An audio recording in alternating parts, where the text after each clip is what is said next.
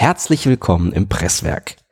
Heute haben wir Folge Nummer 30 und ich habe einen Gast, der auf seiner Visitenkarte mehrere Dinge stehen hat, unter anderem Co-Founder von WordPress und CEO von Automatic.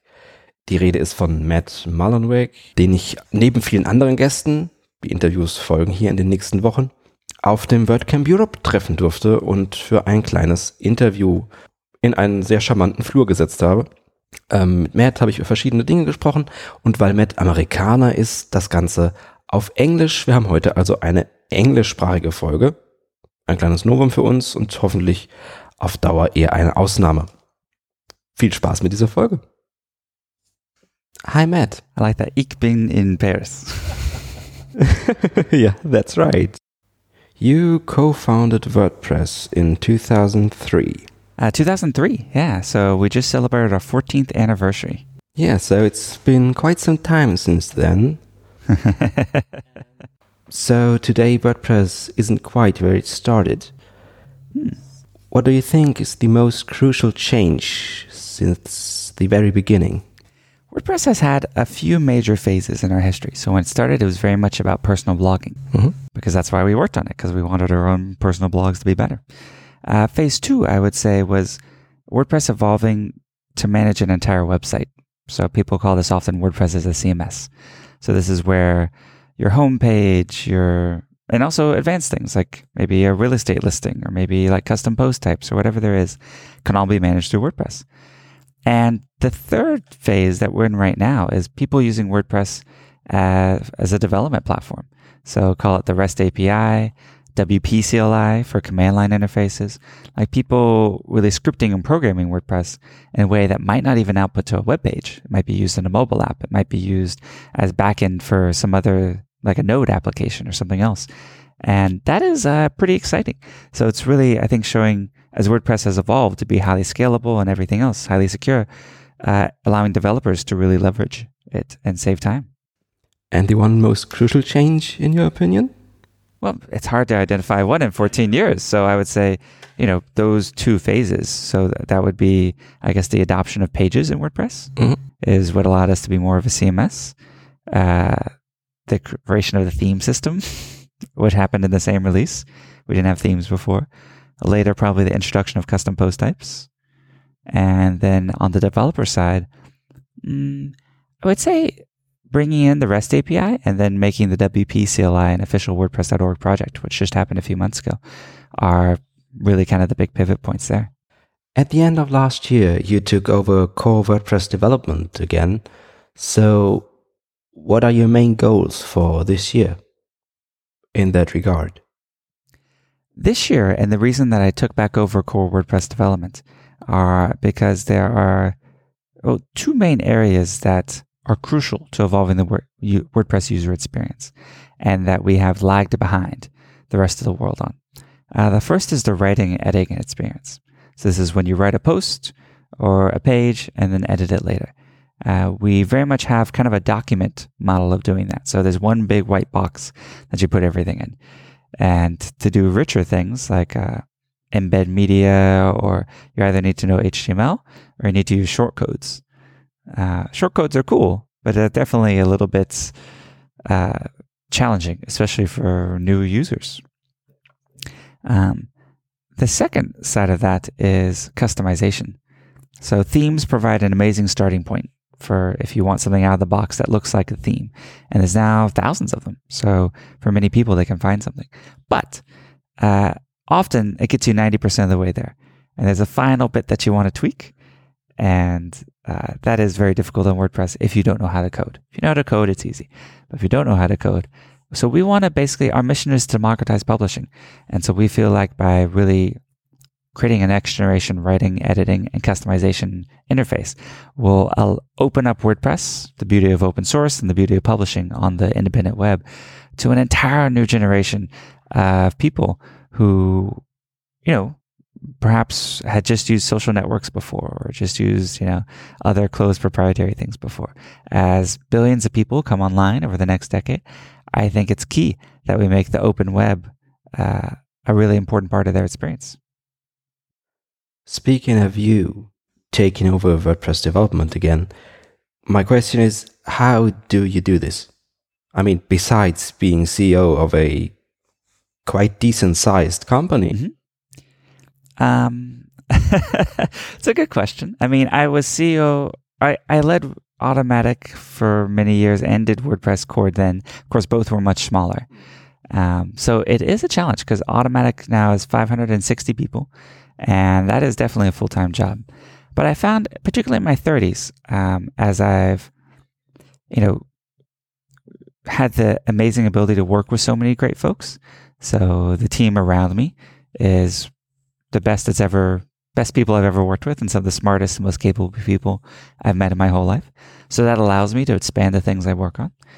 And two, just in my 30s, like being better about my time management and how I address things. I, um, you know, where before my 20s, I could power through things just with raw energy. you know, and work 18, 20 hours a day and be up and do it again. You know, now I need a little more sleep, need a little more exercise, need a little more outdoor time. So that forces me to be more efficient with every hour that I spend. And I feel like that efficiency um, has been fantastic. And it actually, I anticipated it being much harder or worse than it has been. You know, we just did a 4.8 release. It was fantastic. The Gutenberg editor, um, which is this new editing experience I talked about, is uh, is basically ready for beta testing. So it'll start to be out there in the world. I mean, things have come along really, really nicely. And in fact, I feel like I could do a little more. Okay. Uh, as far as I understood, you announced your involvement in the development of WordPress f- as kind of a one year gig. Do you already know if you will extend this into 2018 as well? Well, uh, it's not decided yet. To make the room this year, I deliberately did a few things in my life to simplify. So I will give an example of I stopped doing all investing in startups where I'd done about 85 investments before. So I put all that on pause to make room to be able to invest my time in core WordPress. So there were some things I, I turned off to make more time. Um, and going into next year, I think it depends on how these projects are going. Like I love working on things for an impact, right? So the impact I think of this new editor is going to be amazing. I don't, but as I started the year, I said I'm definitely committing to this for 2017. I don't know how long it will take us to make these leaps because it really is a next generation leap in the, the experience for these things we're building. Um, it's probably going to take longer than 12 months. I don't know that it'll take as long as two years. So it's perhaps somewhere in between there that we'll be able to look back and say, okay, we accomplished these really big, hard, audacious goals. And at that point, I, I don't know what we'll do next. It'll depend a lot on sort of what we've learned through this process because we're definitely trying a lot of new things. Uh, the entire WordPress leadership team and core committers are moving outside our comfort zone a bit and that we're doing experiments, which also means, by the way, that some of them will fail. I am certain that some of the things we're trying will not work out. Uh, but we're not trying to be safe. We're trying to be fast and big. so we're trying to do exciting things, which means a few of them aren't going to work out. My maybe favorite feature in WordPress 4.8 was the meetup widget in the dashboard. Um, as a meetup organizer, I really care about meetups and seeing the numbers roll in, I think this will have a huge impact on local communities. I think so too. I was really excited about it. And it's so simple, right? For those who don't know, like we added a widget that says, uh, looks at where you are and says, here are nearby meetups and WordCamps. And for the millions of people who look at a WordPress dashboard, my hope is it helps get them connected to the local community, like I guess your meetup. Speaking of these local communities, how important do you think they are for the for the whole global WordPress project? Uh, I think crucial. Meetups have always been a key part of WordPress. I mean, I used to host them at my apartment. Whenever there was a new version, I invited everyone over and I'd help them upgrade. Okay. it was much harder to upgrade at the time. You couldn't just push a button. So I would actually go in and FTP the files for them and stuff like that. So WordPress has always been about the people at the end of the day. Like we, we try to create great software, but it's the people that really brings us together. And actually WordCamp Europe is one of the places where you see that such in full force because the European community is really beautiful how it comes together for Europe, which, as you know, is the largest WordCamp in the entire world. I know that. It's bigger than the one in the United States. I know that as well. So the uh, meetups, I feel like, are a great way because many elements of WordPress are still challenging to brand new users. So having a person helping you out, like a mentor, someone who can sort of help you get back past those initial bumps, I think is uh, is crucial to you getting to that point where WordPress gets really fun. So uh, there is no better interface than a friendly person. Yeah, I think that's right. Hopefully, at your meetup, there are many friendly people. So I hope I manage to be friendly from time to time at our meetup. well, and it's also key, you know, John Maeda just spoke, and it's a big element in WordPress is inclusiveness and making everyone feel welcome and at home. That's why we work on accessibility. Like if you go to the root of why accessibility is important, it's really about being inclusive. It's making it so everyone can have a seat at the table, everyone can participate and feel feel like part of something. And meetups are key for that. I think it can go well and poorly. Uh, our behavior at a meetup could also turn someone away from WordPress forever. So so it's really something where we need to think about. Uh, you know, I grew up in the south of the United States, so manners and etiquette were very important. we always tried to be polite and make people feel at home. And actually, my mom taught me that, um, you know, manners aren't about having your fork and your, you know, knife on the right side of the plate and all those sorts of things. It's about making whoever your guest is feel really comfortable. And she gave this example that I still love, where it was like the Queen of England or something. It's, you know, it's a made up story, but you can imagine it, is hosting a dinner. And one of the guests from a different country, uh, you know, they serve a course, let's call it a, a duck leg or something, and the guest picks it up with their hand. When, of course, the right thing to do from good manners is to cut it with your fork and knife. And all of the people around the table are aghast. But then the Queen, seeing what the guest has done, also picks up the duck leg with her hand. because the point isn't to be right, it's to make people feel comfortable. Let's stick with inclusiveness for a moment. A friend of mine, Caspar Hübinger, introduced an effort to support gender neutral language in WordPress core, a project called String Intelligence. Do you know about this project? A little bit, yeah. Cool. As far as my quite limited understanding of languages goes, in English, this is not a main issue, but many other languages have Mm-hmm. kind of a problem with gendered terms. Mm-hmm. A part of this is solvable through altering translations and avoiding gendered forms. But at the end of the day, this is an I mean- issue the core has to solve by providing some kind of technical implementation for it. Do you think a feature like this might find its way into core? Uh, this is Caspar, right? Yeah. Yeah, I mean, Caspar is part of the core community. so his work here is having an impact. I believe he's speaking on this at WordCamp Europe as well. So, yeah, that is an idea that's definitely in there. Um, I will say, though, it's an area where I'm ignorant. I'm aware that other languages have gendered verbs and gendered nouns. Um, I barely speak one language, which is English, uh, even though my last name is Mullenweg. Uh, so it's it's an area where I would defer to other members of the community, like Caspar, for really the best way to go about that, the pros and cons, and how we should approach it. That's the nice thing, though. The community is so broad, I don't need to be an expert on everything. Let's talk about Automattic for a bit. By the way, it took me the better part of like five years to realize Automattic spelled with two T's is, is based on your name. Ah, yes. Yeah, I was a bit slow on that. Technically, it has three T's. yeah, that's the nerd answer. um, Automattic has a couple of hundred employees now, and all of you folks are working remotely. Mhm. What was your, what was the idea this this concept came from in the beginning? Is this due to prior experience? Absolutely. So I think one of the beautiful things about Automattic is it was born out of the WordPress community. So I had already had the experience of working with people all over the world. You know, Michel Valdrighi, who did B2, Mike Little, who's the co-founder of WordPress, uh, Ryan Boren, and like these people are all over and we coordinate on the internet and we worked well together. And so even though when I started Automattic, I was living in San Francisco, it seems so strange to me that these very, very intelligent people who start companies in San Francisco um, would only hire people in San Francisco and the Bay Area. And I knew from my experience that talent and intelligence is equally distributed throughout the world. Opportunities not always, but certainly the talent and intelligence is. And the internet is creating the opportunity for so many people that we didn't have before. You know, you can learn anything. I mean, literally, if there's something you want to learn in the world, you can.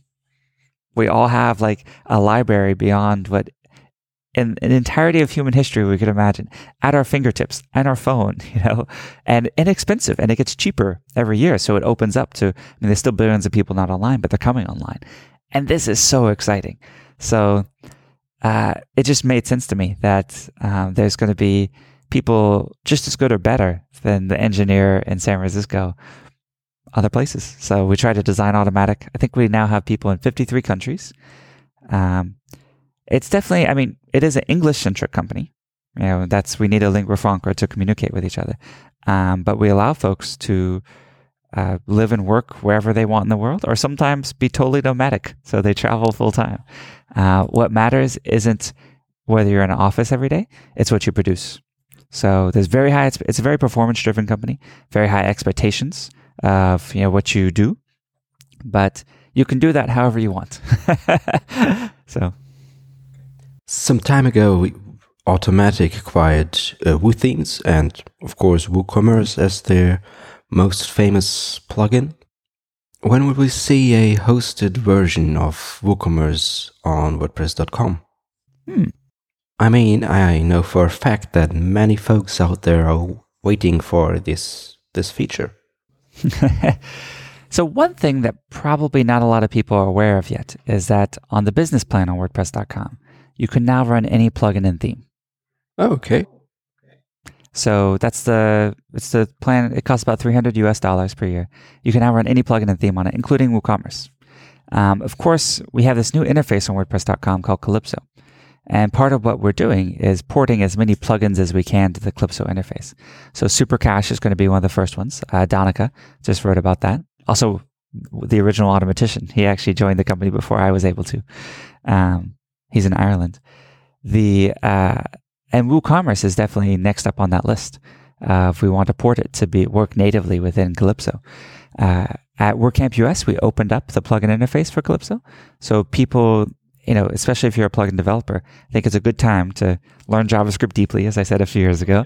Um, start to look into React as a framework that is a really great one uh, to leverage things, and then check out what we're doing with plugins in Calypso because we're going to allow plugins to extend Calypso. So Calypso will essentially have the same extensibility and customizability as WP Admin, the core WordPress interface. And it looks like, you know, as I've said, I think JavaScript talking to APIs is the future of the WordPress software. So we now have the API in core, so any plugin can register their own APIs or use our existing content APIs. JavaScript interfaces for that are the next generation, and what at Automattic we're trying to lead by example and developing as quickly as we can. To use the Calypso editor on a self-hosted WordPress, right now you have to use the uh, Jetpack plugin and connect Calypso via the WordPress.com API. Is there a point in the near future where Calypso will be able to connect directly through the native WordPress REST API. Yeah. I mean, the cool thing about Calypso is that it works with all WordPress sites. It works with WordPress.com, WordPress.com business, and any site that has Jetpack installed. So when a plugin registers an API or using one of the core APIs, that can work through through all of them. And um, and of course with Jetpack, we can also add some really other cool features like Elasticsearch uh, or Photon, which work for free. Yeah, but using Jetpack is sometimes a bit difficult in Germany or in Europe generally because of some privacy issues. I know, I know. We'll, we'll figure that out someday. Either the laws will evolve or we'll figure something out because, mm-hmm. I mean, Germany is such a cool market that I want them to be able to use some of the coolest software in the WordPress world. Akismet and Jetpack. yeah, and meanwhile, we have plugins like Antispam Bee to fight, I know. to yeah. fight spam in a privacy friendly way.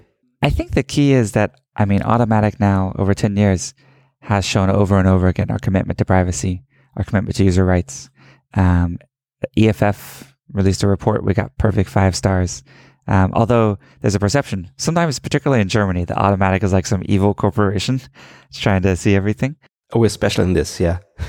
Um, I hope now that we can demonstrate that over a long period of time, 10 years, we've always done the best thing by users and we'll continue to try to evolve that, you know, as we uh, shed some of our technical constraints that maybe made us need to do things only in data centers in the US, for example. Like as we go more global there, I think that hopefully we can open up to markets like Germany that have avoided it for various reasons before. So we are running out of time slowly. Let me ask you one final question.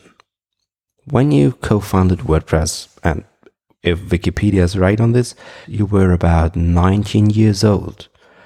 If you could go back in time and give yourself one advice, mm-hmm. what advice would you give yourself? Hmm.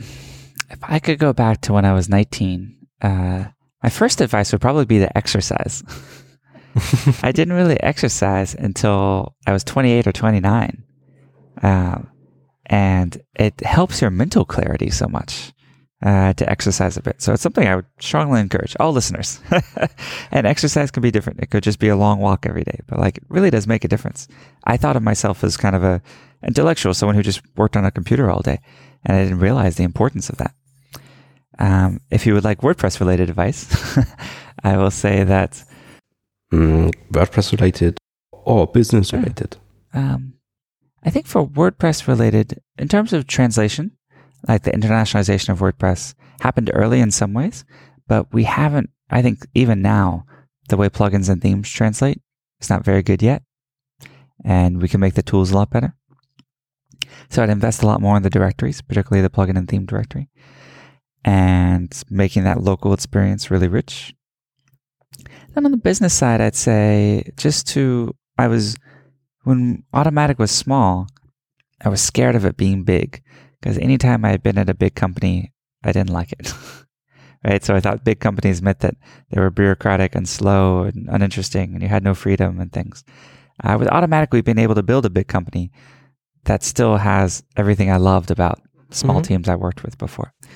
And so I would just tell myself not to be scared, you know, that because definitely the early years of Automattic were artificially constrained. We stayed so small for so long 10, 15, okay. 20 people because I was scared of a bigger group.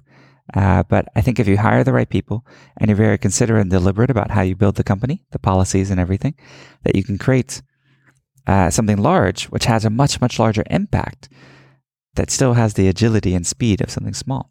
So, you know, we're 560 people now. I can see the things we're doing scaling to thousands of people. And I'm very excited about that because that means that we can have a much, much impact, bigger impact on the independent web. Well, thank you. Thank you for this nice little chat. Thank you very much. And uh, thank you to everyone in Germany who's part of the WordPress community. Yeah, uh, I hope they hear this. Um, at the end of my interviews, I always like to ask my guests for their mm-hmm. nicknames in social networks, their website, sure. etc. So, Matt, where can we find you? Uh, my WordPress, my main is ma.tt. Just type wow. Matt with a dot in the middle. Uh, I am Photomatt, P H O T O M A T T, on um, Twitter and Instagram. And you can find me on Facebook just by searching my last name, Mullenweg. That's easy since it's a quite German name. It's a very German name. Yeah, my ancestors are from Germany. Yeah, from Bielefeld. Bielefeld. Bielefeld, oh, yeah. I didn't know that. Wikipedia says so. I did, oh, this must be on the German Wikipedia. Yeah, yeah, yeah, yeah. Oh, I've never even heard of Bielefeld. So, um, but my sister is very into genealogy, and she's actually here at WordCamp Europe. Oh, cool! And she'd never been to continental Europe before, only the UK and Ireland. And before she came to Paris, she went to Frankfurt. So she loves tracing all the genealogy, and uh, basically, I think for my mom's side, it's like Irish and German are kind of the splits. So cool. Uh, thank you very much. Thank you very much. So, so viel zu meinem Interview mit Matt Mullenweg. Das Presswerk ist ein Podcast und als solcher abonnierbar, unter anderem auf presswerk.net. Da gibt's auch so einen Webplayer, kann man Folgen im Browser anhören. Ähm, aber auch auf Apple Podcasts, wo es eine ganz nette Bewertungsfunktion gibt. Da freue ich mich über Sterne und Kommentare. Ansonsten hören wir uns hier in Kürze wieder mit mehr Interviews, unter anderem aus Paris, aber dann irgendwann auch wieder mit unseren ganz normalen Sendungen. Bis dahin, vielen Dank fürs Zuhören und bis zum nächsten Mal. Ciao.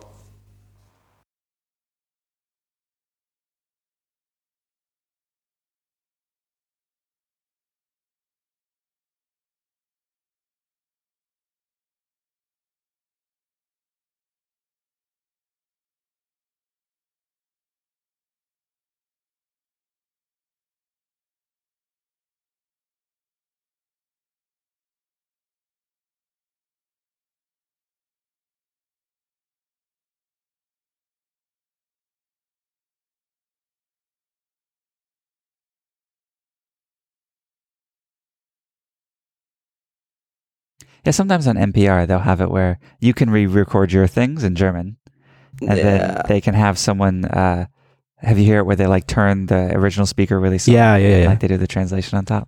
I I don't think we'll do that. Oh, okay. If I'm going to publish it, publish it, it's going to get out just as it is. okay. And most Germans are quite fluent in English, Hmm. at least understanding it. But you want to be inclusive. uh, I want to be inclusive, but maybe like do a transcript or something. okay, transcript could be good. Yeah. I completely lost it. Oh, sorry. it's not your fault.